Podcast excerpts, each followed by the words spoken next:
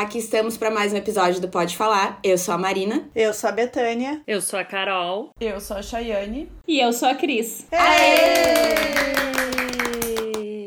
Finalmente, Cris Machado está aqui. Eu tô tão feliz. Feliz que hoje eu que vou liderar este episódio, gente. É a Carol que é apresentadora hoje. É. Primeira vez em dois anos, hein? Olha. O pessoal de casa não tá vendo, mas eu tô. Em... Olha, fiquei coradinha. Fiquei envergonhadinha. Gente, então, depois de muito querer essa presença da Cris aqui, vou apresentar ela. Então, para quem não conhece, a Cris Machado. Ela é graduada em Ciências Biológicas, mestre e doutora em Geociências e especialista em cuidado materno-infantil. Atualmente, a Cris ministra cursos de extensão na área materno-infantil e é docente de pós-graduação em aleitamento materno. Além disso, ela ainda é mãe de dois, produtora de conteúdo nas redes pelo, no arroba plantão materno. Quem não segue e é mãe e amamenta e tá em, nessa fase de bebê ou não, porque, né, Cris, temos muito mais do que isso no teu perfil. A gente segue, não é mãe, não vai ser mãe e tá tudo certo. Tem muito mais do que, do que só isso, né, ou, ou isso tudo, né, tem muita coisa no, no perfil da Cris. Ela é autora de livros e capítulos na temática do aleitamento humano e ativista dos direitos das mulheres. Treta, teta, escritos e política, né, Cris? Eu não É sei se eu aí. consegui resumir, se faltou alguma coisa, mas te apresento então um pouquinho para as nossas ouvintes. Além de tudo isso, eu sou pelotense. Eu acho que Ah. essa é uma informação importante, porque pelotense fala com sotaque, né, gente? Então, daqui a pouco, se tiver um vice, um falasse, um fosse, só pra avisar que é das minhas raízes pelotense, mas o resto foi tudo. Então, Cris, as gurias também falaram que também te seguem, então, e a gente, além de aleitamento e desmame, a gente vai falar sobre outras coisas.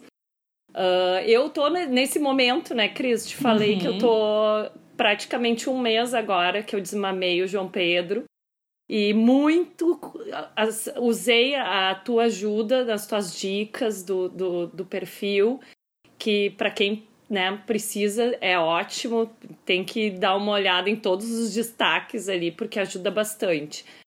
Mas vamos começar. Tu é de formação paleontóloga, né? Ai, desculpa, eu vou ter que interromper. Paleontóloga, Ross Geller, Friends, Então, desculpa, né, eu tenho que.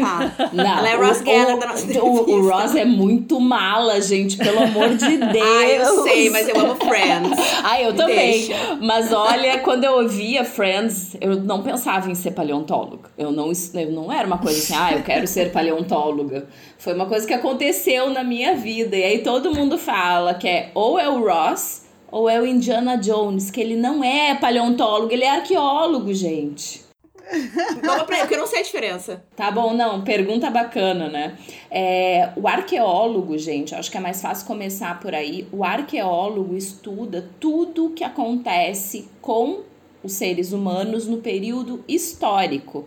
Né? Ou seja, desde que começou grafia, então civilizações, principalmente a ação humana. Pode, vai estudar construções humanas, pirâmide, vai, eh, vai estudar, por exemplo, quando se acham aquelas ahn, múmias, ah, quando se acham os potes tribais dos indígenas. Isso é da arqueologia porque ela engloba o período histórico.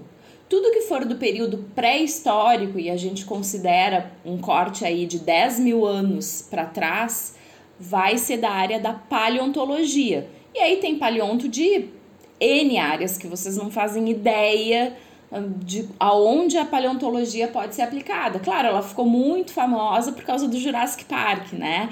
Que foi ali que todo mundo começou a falar de dinossauro é, e tal, e que foi um boom para os paleontólogos porque precisou contratar paleontólogo para fazer a supervisão do filme. E é muito legal, assim, porque foi um marco para paleontologia, porque quem é paleontólogo não tem grana para pesquisar, quem é que vai financiar essas grandes pesquisas? Mas a indústria cinematográfica tinha grana e aí os paleontólogos se lavaram para construir aqueles moldes daqueles dinossauros. Nunca antes nenhum paleontólogo tinha tido grana investimento para construir aquilo, né? Então foi um marco. Então, paleontologia é tudo que é mais antigo do que 10 mil anos e que não tem necessariamente a ver com a vida humana. E aí eu mexo quando falam, né? Como assim uma paleontóloga no aleitamento, gente? Então, essa é a primeira pergunta. Como é que mudou isso tudo? É, eu acho que a experiência da maternidade. Eu sempre tive uma coisa. Vamos voltar um pouquinho, assim. Eu sempre quis ser professor. Sonho da minha vida de infância era ser professora. Eu sou filha de pais professores, era o que eu queria ser quando crescesse. Eu queria ser professora universitária, então eu sabia que o doutorado era o caminho que eu queria. Na graduação eu não pensava em ser paleontóloga, não era uma coisa assim, uau, eu sou bióloga, né? Eu pensei em fazer eu fui para a área da genética médica dentro da biologia e era muito triste, gente. Era muito difícil dar diagnóstico para as famílias, é, das crianças com malformações, com síndromes, enfim. E aí tinha, eu digo que eu sou paleontóloga por dinheiro, né? Tinha uma bolsa de 200 pila isso, dos anos 2000 na faculdade, 200 reais era muita grana. Pra paleontologia. Pô, naquela época dava pra fazer muita coisa com 200 Poxa, reais. e eu morava em, na casa dos meus pais, né? Vocês pensam em quanta cerveja dava pra comprar com 200 reais. 2003 por aí. Faz só quase 20 anos. 20 gente, anos, só, 20 anos, 20 anos. Faz só 20 anos. É. E aí tinha lá essa bolsa, eu tava sem bolsa e fiz a seleção e passei. E aí acabei me apaixonando pela área lá dentro e fazendo o mestrado e o doutorado nisso. Só que eu tinha dentro de mim uma coisa, uh, né, que é o que, que é paleontologia? E eu escolhi uma área da paleontologia, que é a paleontologia de vertebrados mesmo. O que, que ela faz diferença na vida de vocês? que estão aqui conversando comigo. Claro, além do entretenimento do Jurassic Park, que se alguém tiver coragem de dizer que não gostou, eu vou ficar muito chateada. Mas o que, que ela faz de diferença na vida de vocês? Não tem a nada. ver nada. Nada. A gente entende que ciência isso é ciência básica, né? Quando a gente vai para a epistemologia da ciência, conhecer o passado da Terra, o passado ecológico, entender por que, que esses bichos surgiram, por que, que eles foram extintos, tem a ver com a gente entender as mudanças do planeta, tem a ver a gente entender o impacto do homem sobre as mudanças do planeta, porque a gente consegue comparar quando não existia o bicho homem, como eram as mudanças. Mas assim, eu tinha uma coisa que talvez fosse já muito uma semente marxista dentro de mim, que eu queria fazer diferença na vida das pessoas hoje. E não que o que eu escrevesse fosse debatido por um pequeno grupo de cientistas e que talvez fosse ajudar em predições para o mundo nem sei se dos nossos filhos aqui, sabe? Eu queria fazer diferença agora. E aí eu tive filho. E a experiência da amamentação foi muito difícil no meu primeiro filho, muito difícil. É, não tinha apoio, ouvi uma série de absurdos que hoje em dia eu sei que são absurdos, assim, e aquilo me marcou muito, muito. Fiquei muito frustrada mesmo com a, com a história de amamentação do, do Henrique. E aí, quando eu me vi grávida pela segunda vez, é, eu comecei a estudar. Disse, não, vou me preparar para a amamentação. E aí eu fui ver que tinha toda uma ciência por trás também do, do aleitamento e comecei a fazer as primeiras formações. É, deu certo, a Júlia mamou até dois anos e meio. E a partir daí, começando a atuar no aleitamento, não fazia mais sentido para mim ir dar aula na faculdade de engenharia, só para homem, né, gurias? Só uma turma de cinco, só. 50, tinha, sei lá, duas gurias, assim. Aquilo me incomodava, o machismo, a gente sabe, vocês já falaram isso aqui no podcast, é um tema recorrente, todo o debate, mas assim, na sala de aula era um saco, e aí aquilo não estava me trazendo mais um prazer. Pô, ah, atingi onde eu quero, sou professora universitária, mas eu não tô feliz aqui. E aí comecei paralelamente a trabalhar com a consultoria de amamentação. E aí, uh, quando o Temer deu o golpe, né, e acabaram com o ProUni, e eu dava aula numa universidade particular, e cheguei a ter cento e poucos alunos num semestre, então eu era, tinha carga horária, ganhava por carga horária. Em 2017, uhum.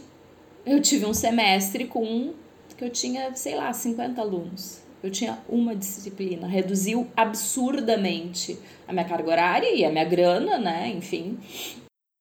E aí eu tava conversando num grupo de amigas sobre isso, porque outras eram professoras universitárias, e acabei sendo convidada para trabalhar na época com a Manuela Dávila, que era deputada estadual, e fui ser assessora no mandato dela. E graças a isso eu consegui abrir mão da universidade e paralelamente eu ia tocando as consultorias e ali foi uma escola muito grande, porque eu tinha uma perspectiva do aleitamento dentro de um recorte de classe, de classe média, que consegue pagar uma consultora, né? E aí que eu fui entender o que, que acontecia nas periferias do estado, nas andanças com a Manu, assim, foi um foi uma super, super, super escola. E aí em 2018, no auge da campanha política, uma, uma obstetra que eu gosto muito, me ligou um dia e disse: Cris, já que tu não trabalhas mais com aleitamento, quem tu indica para te substituir? Eu disse: Como assim eu não trabalho mais com aleitamento? Ela disse: Ah, eu te mando as minhas pacientes e elas não conseguem marcar contigo. E era verdade, porque eu estava envolvida numa campanha é, presidencial, né, na, na assessoria dela. E eu disse, e tava pesado. Meu Deus, para mim que era assessora mãe, foi pesado, pra Manu assim. Enfim. E eu disse, cara, não é isso. Eu, eu, eu são anos me dedicando para criar um nome no aleitamento, eu preciso manter isso. E aí eu pedi exoneração. Foi uma decisão muito difícil quando tu tá por dentro do jogo, tu sair, tu ser só uma espectadora, era horrível, assim, eu via as notícias na TV e eu dizia, meu Deus, tem coisa por trás e ninguém mais me conta, porque tem coisas que são do segredo, enfim. Sim. E acabei me dedicando só ao aleitamento. E o que que isso tem aí? Eu recebi muita crítica. Ai, paleontóloga no aleitamento, aí eu mexo. Em minha defesa, as pesquisas que eu fiz quando eu era paleontóloga são com grupos de animais aqui do, do Rio Grande do Sul, de um período chamado Triássico, de 230 milhões de anos, que são os primeiros mamíferos registrados no mundo todo. Então, se tem alguém que entende de mamíferos, sou eu, porque eu, se eu conseguia descrever aqueles bichos que viveram há 230 milhões de anos e estão mortos, como é que eu não vou entender o que, que uma pessoa tá me falando ali na frente? Mas coisa, mas o que a pessoa esperava? Qual é a formação ah. que tem que ter pra. O que, que a pessoa espera? Enfermagem, imagino. Enfermagem, fonoaudiologia, né? As, as, as áreas da saúde mais clássicas, porque a biologia é da área da saúde, mas o pessoal espera a galera do jaleco branco, né? É. Então, enfermeira direto, assim. E, gente, sério, muitas vezes recebi pedido de informação dos meus serviços e no meu texto tá, sou bióloga, especialista em cuidado materno infantil, doutora em ciências. E aí a galera, nossa, gostei muito que falou e fulano indicou super bem teu trabalho, mas tu não é da área da saúde. Não, eu sou biólogo, é, é mas eu queria que fosse uma enfermeira ou uma fono para me atender. Tá bom, tudo bem. Mas a tua pergunta, Marina, é maravilhosa, porque claro que tem toda uma teoria e vai ter muita fisiologia por trás, mas os cursos de formação em aleitamento, eles são pensados em quem também não entende nada, porque não é por tu ser da área da saúde que tu sabe fisiologia. Não existe a disciplina de amamentação na graduação, não. Mas, mas foi isso que eu imaginei, porque assim, tipo, talvez tu tenha uma, uma pessoa que tá em contato com pessoas diariamente, que já ajudou tanta gente, que já passou por isso talvez mais de uma vez. E sei lá, essa pessoa pode ser formada em jornalismo, publicidade, administração de empresas, tu vai desvalidar todo o conhecimento dela só porque ela não é enfermeira? Ah, essa é uma luta que eu tenho uh, institucionalmente, né? Que foi isso, assim dentro desse, desse debate e tem muita reserva de mercado e eu entendo que nós temos mercado. É uma profissão extremamente desconhecida. As pessoas têm muita dificuldade para amamentar. Só 40% das mulheres chegam aos seis meses de aleitamento. Ou seja, tem 60% que não chegam. Por que, que elas. É só 40%? Que chegam aos seis meses mais. de aleitamento exclusivo. Ah, exclusivo. Exclusivo. É pouco, né? É muito pouco. É menos da metade das pessoas que gestam e É que, de novo, filhos. a gente entra naquela coisa do recorte, todas as amigas que eu tenho, primas e tal. sei lá, a grande maioria, mas é um recorte, né? A gente tá numa bolha. A maioria, tipo, aumentou um ano mais. Então, por isso que eu fiquei chocada com. Pois é, então mercado tem, por que, que a gente vai invalidar? É claro, e aí foi por causa de todos esses questionamentos e esse trabalho na política e ir pra comunidade entender por que, que eu a Carol conseguimos amamentar até essas crianças estarem grandes, mamarem de pé e falarem e comerem tudo, e a mulher periférica não consegue, porque tem um senso comum que amamentar é coisa de pobre. Tenho certeza que vocês já devem ter ouvido isso. E quando a gente vai ver os dados e a ciência por trás do aleitamento e as publicações, não é isso que, que aparece. Tem bem claro descrito. Quem é que chega a maior tempo de aleitamento? Mulheres classe média alta, com uh, escolaridade de nível superior e num relacionamento estável. Para isso, pelo menos, homem serve, né? É que eu imagino assim, se tu é, é que assim, eu, eu imagino, eu, eu, Marina, que não tenho filhos, nem pretendo ter. Se tu é uma mãe solteira, como é que tu vai sustentar a casa, a criança, tu tem que trabalhar. E se tu vai trabalhar, como é que tu vai estar tá disponível para amamentar o teu filho quando ele quiser e quando ele precisar? É meio que impossível. E, e é isso, exatamente isso, né, que acontece. E esse é um serviço que a Cris também oferece, né, Cris, que é preparar as mulheres para o retorno ao trabalho que querem continuar amamentando os filhos, né, que eles não larguem, né, o peito. E a Cris trabalha com isso também, ajudando essas mulheres a, a, a extração de leite, né? Como armazenar, né? Todo esse processo que não é uma coisa simples. Eu, eu tive que fazer por um pouquíssimo tempo, mas também porque, graças a Deus, o meu trabalho eu consigo fazer eu consegui fazer de uma forma que eu conseguia voltar para casa para amamentar. Então, uhum. mesmo eu deixando o leite, ele nunca tomou sem ser no meu peito, entendeu? Mas porque a minha realidade era possível, né? Mas eu sei que a mulher que volta e tem que trabalhar oito horas numa empresa não vai conseguir estar tá disponível, né? Pra, pra Outra coisa, Carol, tu tem carro, tu, né? É, Imagina agora assim, tu não tem carro, tu tem que andar de busão. é outra, né? Tem que sair e voltar do trabalho pra, sei lá, tentar amamentar quando, na hora do almoço. Uhum. Fica muito impossível pra muita gente. Tem gente que trabalha super longe do emprego. Uhum. Não, e, e assim, não tem lugar para tu ordenhar no trabalho, não tem lugar para tu armazenar, sendo que a gente tem no Brasil uma legislação de proteção da lactante que diz que, que empresas que tenham mais de 30 mulheres no seu quadro deveria ter uma sala de lactação, tem que ter auxílio creche. E aí entra a discrepância, né? Ah, todo mundo imagina que uma consultora de lactação é uma enfermeira. Enfermagem, as enfermeiras no hospital não têm lactário, o hospital não tem lactário para o quadro funcional. Então, claro, é um serviço que a gente presta, mas além dessa bolha que eu vivo e que eu trabalho, eu pensava, eu preciso que todo esse conhecimento que eu tenho chegue em quem não pode pagar. E aí a gente fundou a HCAN, que é a Associação Gaúcha de Consultoras em Aleitamento Materno, é, que é a única associação de classe no país, então fomos uh, pioneiras, assim, eu tenho muito orgulho, porque ela nasceu de um desejo muito meu de escrever estatuto sozinha e, e encher o saco dos amigos advogado, olha aqui, e até juntar um coletivo de mulheres para pegarem. E hoje em dia nós temos setenta e tantas associadas já. Para isso, para a gente ajudar, inclusive os órgãos, é, os políticos a fazerem políticas públicas e atenção para mulher trabalhadora que talvez não vai ter tanto privilégio de classe para contratar uma consultora privada. Por exemplo, vou falar uma coisa para vocês que eu acho que muitas não sabem. Os bancos de leite humano, eles não são só para doar leite. Eles têm serviço de consultoria gratuita.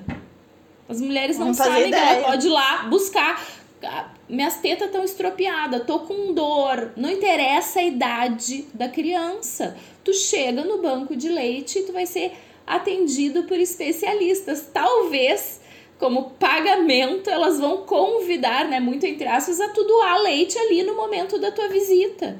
Mas também se tu não tiver tempo, não tiver como doar naquele momento, não tem problema. O banco de leite, ele não é só para captar leite, ele também é para orientação e atendimento primário em aleitamento. E as pessoas não sabem disso. E gente, não é as pessoas, é a classe médica Tem muito pediatra que manda mensagem: Oi, Cris, tudo bem? Tu poderia atender de graça? E a gente faz, todas as consultoras têm um número de pro bônus que vão fazer, mas às vezes o volume é tão grande, a gente desreferencia para o banco, para tais e tais bancos de. Sério? Sim, vai. Não sabia de pediatra, gente, que teve formação, que era para ter, né, toda uma formação em aleitamento, não sabem como funciona o, o banco de leite humano. Então, assim, do, do lugar que eu vejo o, o aleitamento, eu vejo ele de um lugar muito político. Por isso que na minha bio tá treta, teta, treta, escritos e política, porque é indissociável todas essas questões, né? Tudo que passa no corpo de uma mulher é político. Cris, e assim, ó, eu cheguei no teu perfil quando eu conheci o Marcos e o Dani, né, os meus vizinhos queridos, que são amicíssimos da Cris. E eu cheguei numa fase que tinha muitos hate. Eu acho que foi uma fase ali de. Não sei se teve um momento que tu acabou atendendo ou te. Uh, não sei se tá certo isso que eu vou falar, mas te especializando mais em desmame. Uhum. E eu lembro que foi uma época que tinha muitos hates, né? Como é que foi essa passagem, assim, dessa fase de, de muita gente, né, jogando pedra pra hoje em dia tu chegar nesse momento que tu é super respeitada, né, no meio da amamentação. Mas tinha hate porque... Porque não pode desmamar a criança? É. Ah, a pessoa regulando a vida da outra, como sempre. Ah, favor, você não sabe né? a realidade alheia. Ah, eu odeio. É. Muito bem, vamos lá. É, exatamente. Coitada das mães, né? As mães Mãe têm sofre, que... puta. As mães não são É. donas dos seus peitos. É isso. Não. A sociedade é, mas a mãe não é. Exato. É. Bom, só posso comentar que tu é velha, hein, Carola, no perfil. Fazer, eu até tenho que tirar aquele treta, porque já nem tem mais, mas essa tua pergunta é muito maravilhosa e os comentários de vocês aqui chega a ser engraçado, porque é assim que eu ficava pensando, gente, como é que pode? Mas também veio desse, desse lugar de uma experiência pessoal. Quando a Júlia tinha um ano e meio e mamava de noite, é, como se não houvesse amanhã, como se fosse um recém-nascido, com aquela boca cheia de dente, uma lemoa bem gordinha, que batia cada pratão que dava, eu a lemoa, o que que tu dá? Despesa. Que era isso, né? Ele dava despesa. E aí ela adoeceu e mamou horrores, e aí eu peguei a virose dela e fiquei tão mal, e eu tava com uma saúde tão debilitada, e eu sou mãe solo também, né, gurias. E eu desmaiei um dia no pátio aqui do, do meu condomínio, caí duro. Fui descer do carro, assim, tonteei, caí duro e me ralei inteiro. Eu disse, não dá mais.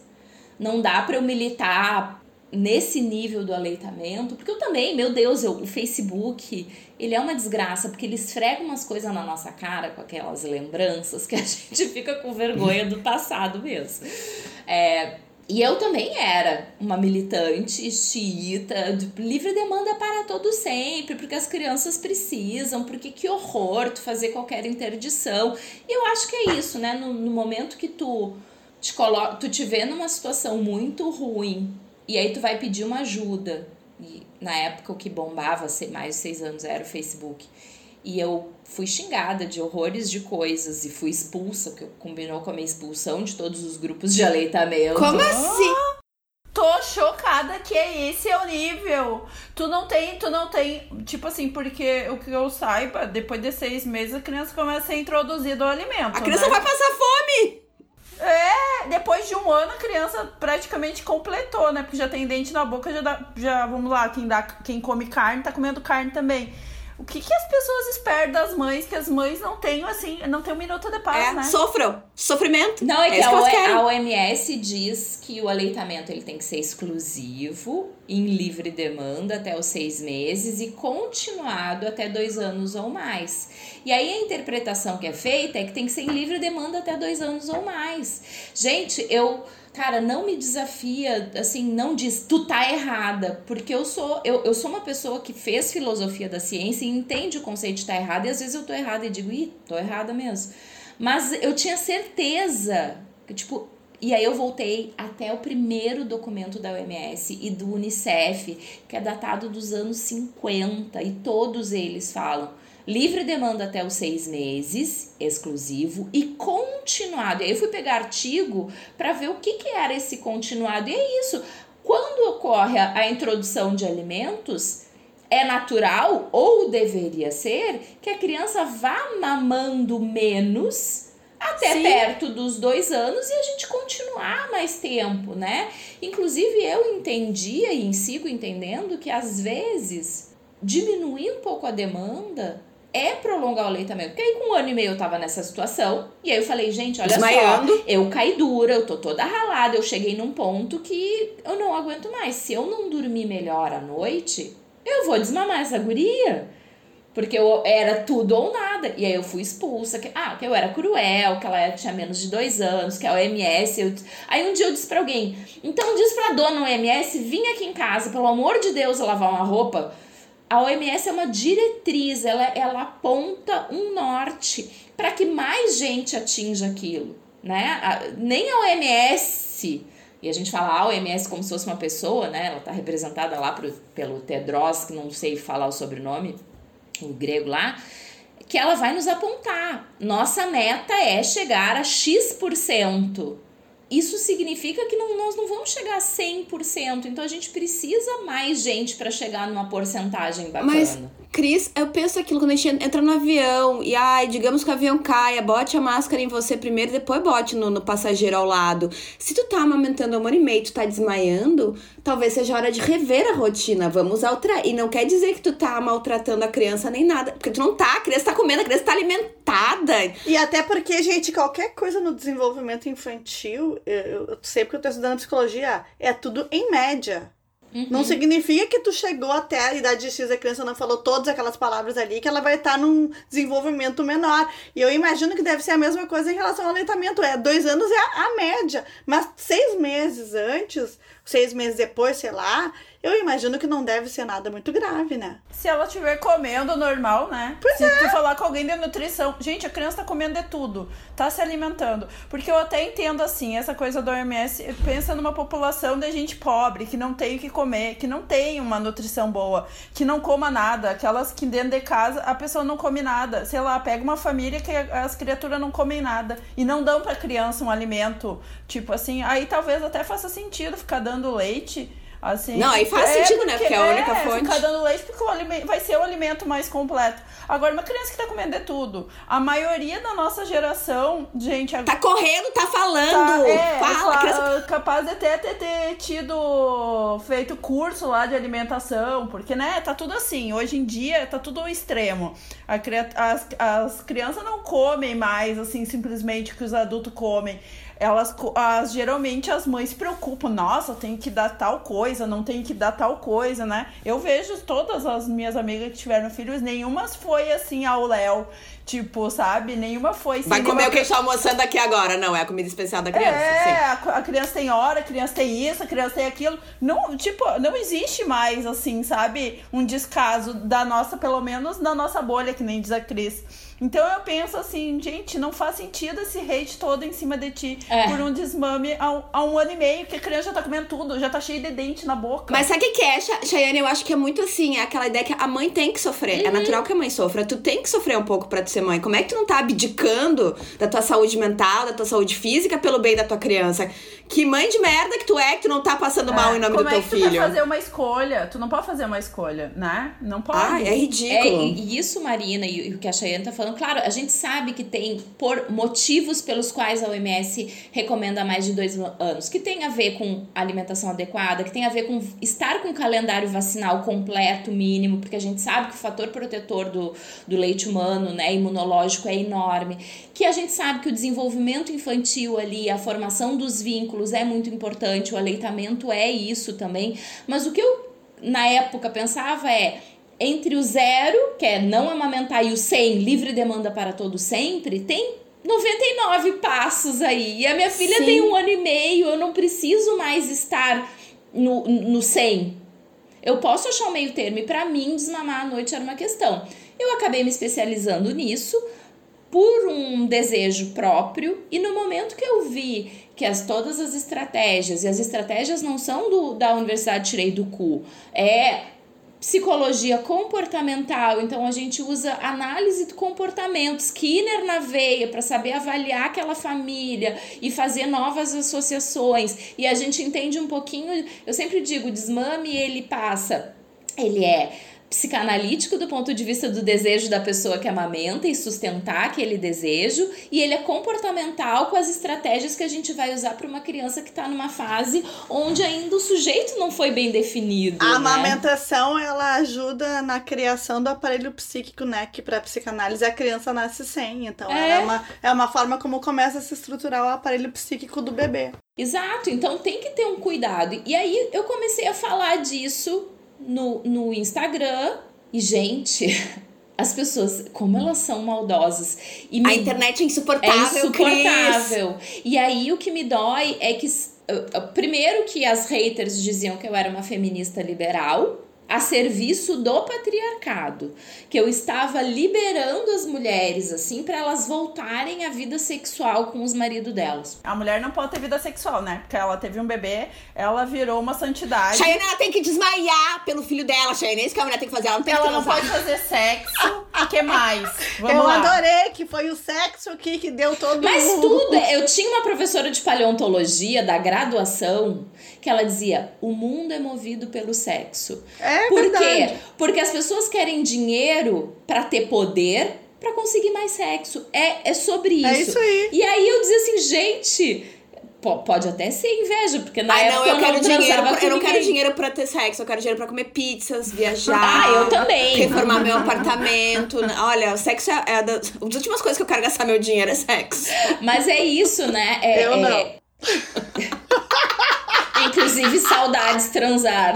Ai, não me fala, amiga, não me conta. Pois então. E aí, gurias, come... era rei, assim, era tudo isso e eu dizia, gente, vocês precisam entender que às vezes a gente ajudar uma família a limitar um pouco a demanda vai proteger de um desmame total e abrupto e violento para a criança, porque se eu dou equipa... né, ah, equipamentos para essa família lidar ah, com uma mudança de comportamento, e eu não tô falando um bebê de 3, 4 meses, eu tô falando de crianças maiores de um ano, um ano e meio, dois, gurias, três anos e meio, e as mães não conseguem dizer não.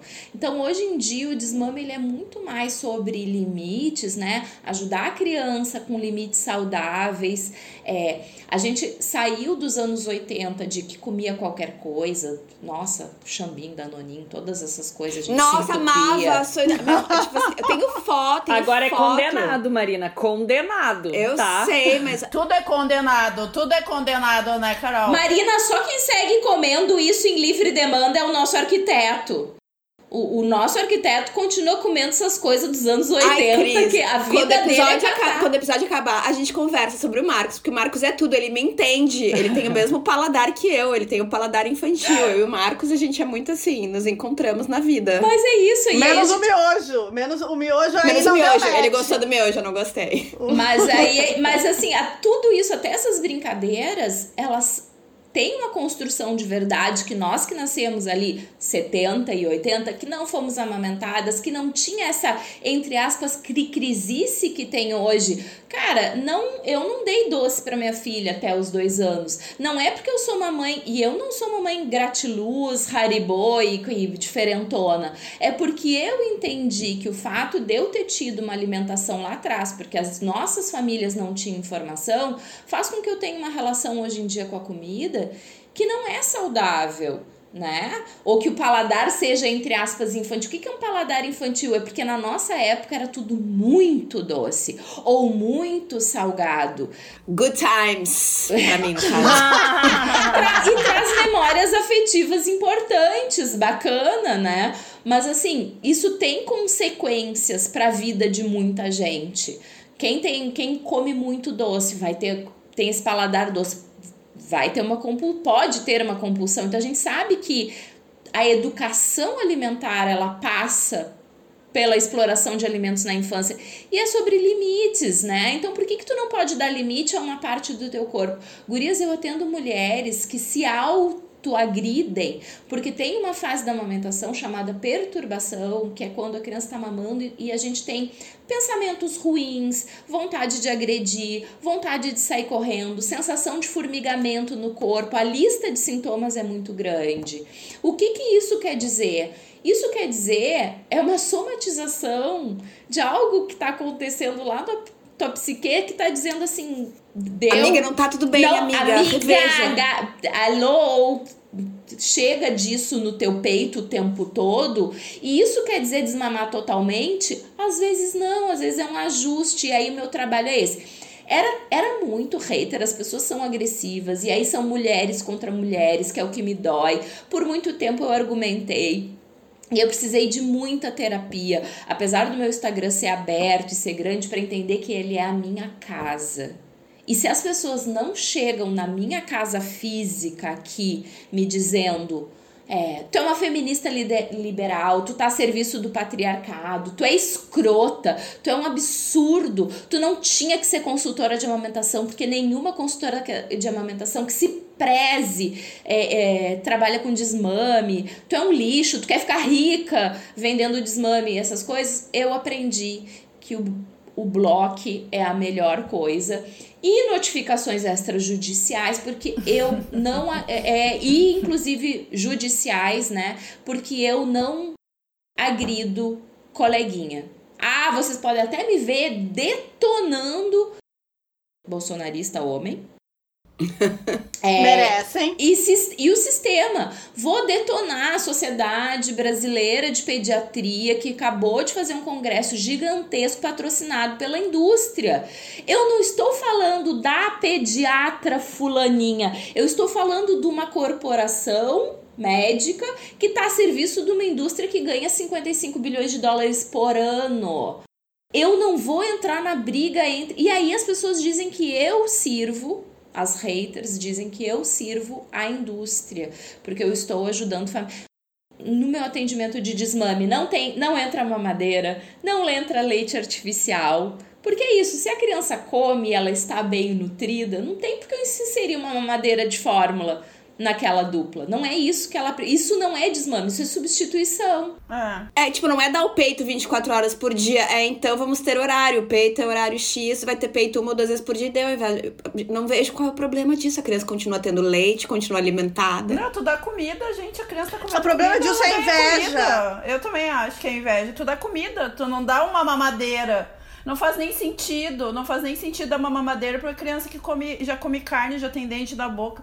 Sabe, tem umas coisas assim que hoje em dia todo mundo tem Google, né? Todo mundo tem acesso à internet. Hoje, com a informação, também foi pros extremos. Porque também tem coisas assim que nem tu falou de inter interpretar. Eu não sou nem mãe, mas tem coisas que eu vejo que as pessoas leem e elas não interpretam o que elas estão lendo. Elas vão a ferro e fogo, a 880 sabe? Não, mas é que é isso, Chay. Elas, elas, elas têm um compromisso com opiniões que elas não. E depois elas não têm coragem de rever, porque elas não podem ter a humildade de dizer: olha, eu repensei, eu reavaliei, eu, eu estudei novamente, eu, né? E... Ou então eu simplesmente li o texto direito, porque é, a... é isso aí. É, mas às vezes eu acho que a pessoa toma uma coisa para ela e ela quer que todo mundo seja igual a ela. Todo claro. mundo vai ter que ter pra validar a a opinião dela. pra validar. Então, se ela tá lá nessa história aí de, né, não para de dar, de mamar, assim, não tem um limite, não cria uma coisa, e ela vê uma mãe lá que quer,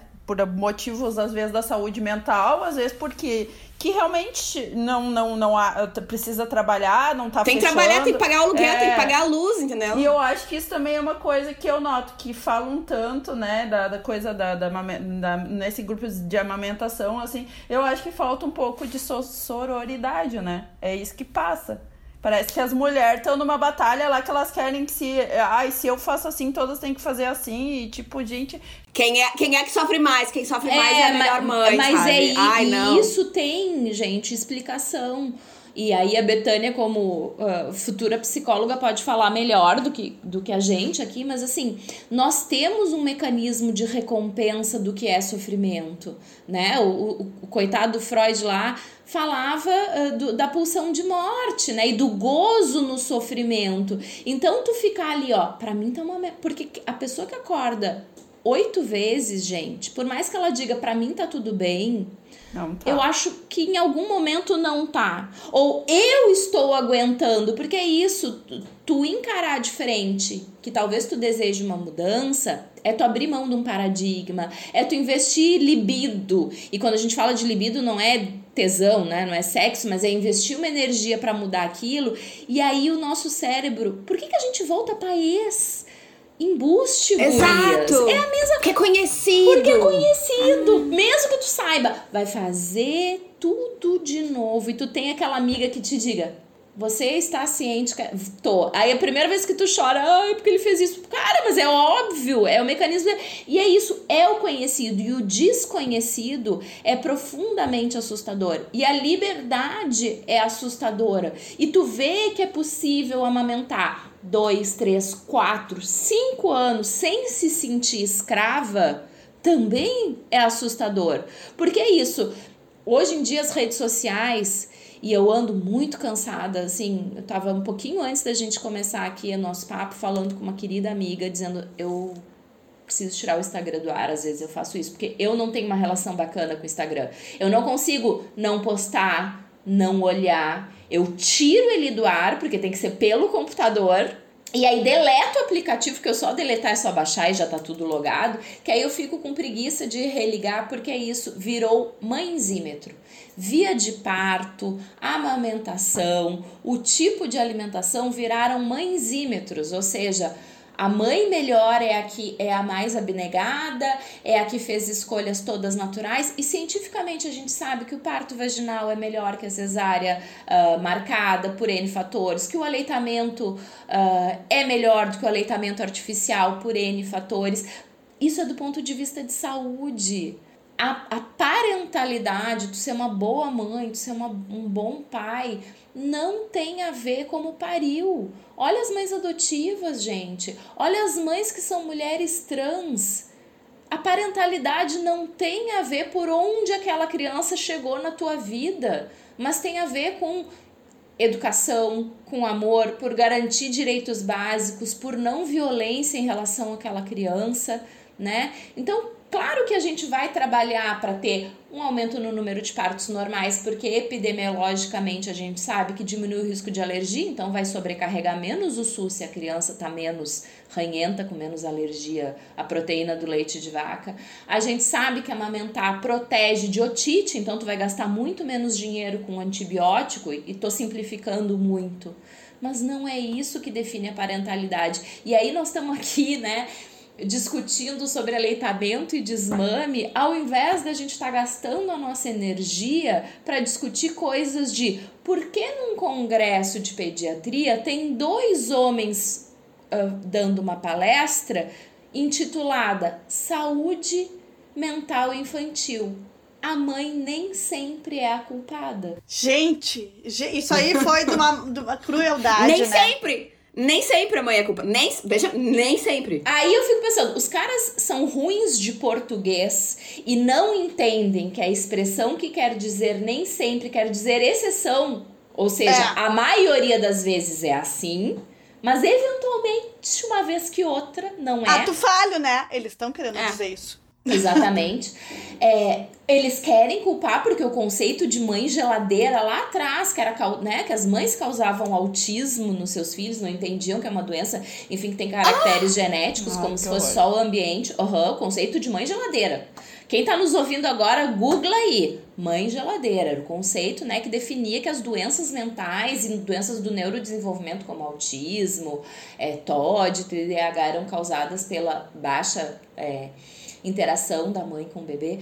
Cara, a gente tá perdendo tempo com isso, ao invés de estar pensando assim, ó, por que que neste ano, neste ano, e nós estamos em maio, a gente não chegou nem na metade do ano, 2.500 gauchinhos não tem o nome do genitor na certidão. não vou falar nem de dados nacionais, Porque quando se trata de... de... homem, né? Quando se trata de homem, não se tem interesse de ir atrás. Aí eu, acho, Não. eu, acho eu também acho que devia ter um. Eu vou ser bem sincera, Cris. Eu acho que devia ter muito mais ah, empenho em conscientizar as meninas que elas têm que. Elas. Pre, sabe essa romantização também da, da, da maternidade? de criar esse desejo desde criança enfiar uma boneca pra uma guria, né? E um carrinho e um negócio de experimento. Mas, Shairi, sabe que isso diminuiu? Eu tava lendo, eu, eu não vou falar qual é, ah. mas eu tava lendo esses dias, tipo assim, diminuiu drasticamente o número de meninas mais jovens hoje que, que querem ser mães. Uhum. Porque antigamente, sei lá, Sim. quer ser mãe, quer, Mas né? eu acho hoje, que ainda tipo, tem que trabalhar porque eu ainda acho que tem uma romantização porque é, basta uma criatura virar mãe lá a primeira vez que ela vai vir com aquela coisa, ai, vocês não imaginam como é, quem é, não é mãe, que é difícil e tal. E eu fico pensando assim, é porque eu imagino que seja muito difícil que eu realmente hoje em dia me não quero. não quero. Porque quando eu não tinha essa noção, eu romantizava. Quando eu comecei a ver pessoas perto de mim tendo filhos, eu comecei a ver qual é que é. E também me questionar, porque existe uma romantização sobre querer ter filhos, como se toda menina nascesse querendo ser mãe. Então eu acho que tem que ter uma um trabalhar principalmente sexualidade, sabe? Saber se proteger, porque eu acho que ainda o uso de camisinha, principalmente num país como o Brasil, é muito baixo. O uso de anticoncepcionais ou anti deve ser mais trabalhado também, saber o que que tu pode tomar, as tuas opções, porque eu acho que a maioria assim, no máximo sabe que existe pílula, sabe? né? Ou com, e muitas vezes não sabe como tomar, né? É, muitas é. vezes não sabem como muitas tomar. Muitas vezes não sabem como Exato. tomar. Exato. Então tu tem, tu tem várias questões. Eu vi esses dias eu vi um, um esses dias não, ontem eu vi um videozinho sobre uh, a gente crescer desejando casar. E isso é real. Muitas meninas pensam assim, romantismo. Aí quando você, aí quando tu analisa assim, as meninas romantizam um casamento, um casamento. Que homem que vocês conhecem que romantizou assim um casamento? E o mais curioso disso, Chayane, é que tem pesquisas nos Estados Unidos da psicologia sistêmica que mostram que as mulheres adoecem muito mais depois do casamento e os homens passam a ter uma qualidade de vida relacionada à, à saúde muito superior à da mulher. Óbvio, ganha outra mãe. Os homens, as, as mulheres cuidam não só dos filhos, as mulheres cuidam do parceiro. Gente, é uma romantização assim. Eu acho que isso deve ser trabalhado. Eu, por exemplo, eu penso se eu tivesse filho, eu ia dar brinquedos que não fossem bonecas hoje. Porque eu lembro toda a minha infância, eu ganhei boneca. E eu lembro que meus primos ganhavam coisas elaboradas para brincar, para montar, entendeu?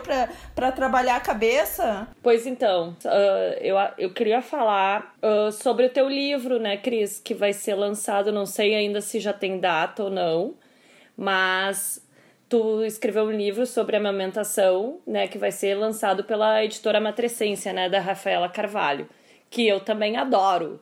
E eu queria saber como é que foi esse convite, como é que foi esse é, todo o processo de, né, de escrita desse livro. Ai, que pergunta maravilhosa. E assim, uf, ainda bem que eu só tomei uma taça de vinho, porque se eu tomasse duas, eu falava o título e eu ainda não posso falar, tá? Ainda não posso falar. Eu, eu falei só para uma pessoa, assim, só uma duas sabem, né? Porque foi prefaciado pela Ana Sui, que é maravilhosa, uma psicanalista incrível. Então ela sabe o título, ela leu o livro e uma grande amiga. Mas enfim, ele é um livro, na verdade, sobre desmame, né? Ele é um livro que eu tentei fazer com uma linguagem uh, muito acessível com diversas estratégias, com todo o conhecimento que eu juntei nesses anos, para ajudar as famílias, aplicando as técnicas, a desmamarem seus filhos gradualmente, com gentileza, é, sem, sem precisar né, de uma ajuda de uma consultora, com a ideia de popularizar o conhecimento. O convite foi assim Todas nós, né, gurias, a gente sofre da síndrome de impostora. Eu sigo a Rafaela, eu leio as coisas dela, eu gosto da escrita da Rafa. E aí um dia, meu WhatsApp. Oi, Cris, que é Rafaela Carvalho. Ah, nem é, trouxa. Pensei, alguém me zoando, né? E aí eu, oi, toda, enfim, errada. E ela disse, então, quero te convidar, a editora Matrescência está crescendo, é, eles estavam ampliando o leque de escrita, tinha muitos livros dela, e a gente queria te convidar para ser uma das escritoras, e a gente queria muito um livro sobre desmame, e a gente vai bancar a treta que vai ser, porque precisava ser uma editora que, que comprasse junto à briga. Eu não queria fazer esse livro eu buscar uma editora, porque a editora menor ela publica e ela não vai comprar a, a, a luta da causa.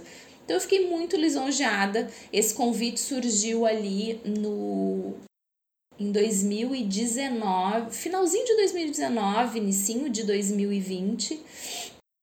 Eu me empolguei, eu escrevi horrores. E aí veio a pandemia e não nascia aquele livro de jeito nenhum. A gestação dele começou a ficar lenta, lenta, lenta, lenta, lenta. Eu não conseguia. Levei o tema para análise. É, por que, que eu não conseguia colocar aquilo para fora? E aí eu me dei conta que eu tava com muito medo de primeiro ser lida, né? Pela Rafaela, e, enfim, e a editora dizer, ai, oh, não, tipo, queremos rasgar o contrato. E segundo é as pessoas vão ler um livro meu. Eu só escrevi até hoje livros técnicos, eu não tenho medo nenhum de escrever livro técnico numa linguagem acadêmica, totalmente uh, alicerçada na citação de artigos. Isso é fácil, isso é a minha vida inteira de pesquisadora foi assim. Mesmo mudando de tema, sigo escrevendo capítulos técnicos. Não um livro amoroso, um livro de, de, de mãe para mãe, foi um desafio. Cris, tá precisando de um pouco de autoestima masculina, como 97% dos é, brasileiros. Exatamente. E aí, e aí depois disso, assim, foi foi, foi, foi. Em duas semanas eu finalizei o livro. Nossa! Tava há um ano e pouco, assim. Hein? Sentei, pá, pá, pá, pá, pá, e saiu. E aí eu mandei pra editora e a Rafaela leu e disse assim: então, já terminei de ler o livro em uma semana. Eu disse, ai meu Deus. Aí eu já penso no pior. Dor de barriga. Eu ia eu ia estar tá com uma dor de barriga, assim, uma. Dor de barriga, vou morrer, taquicardia, é. pelo amor de Deus. E aí ela disse: tá perfeito vai direto para edição de português só. Não tem nada onde mexer. Eu falei, tu não. Tu, tu, tu tá... Arrasou. Ai, Rafa, tu te confundiu. e aí agora ele vai ser lançado provavelmente em junho, julho, né? A editora ela faz lançamentos é, por blocos ele já tá totalmente corrigido. Eu já recebi o boneco e é uma emoção, assim, tu vê, vê o livro com capa, com tudo, as pessoas folheando e tudo. Então agora foi o boneco foi corrigido porque eles viram que o meu nome na, no, na, no calombinho ali na lateral do livro estava torto. Eu não vi nada, né, gente? Até porque eu só chorava, só tinha lágrimas ali.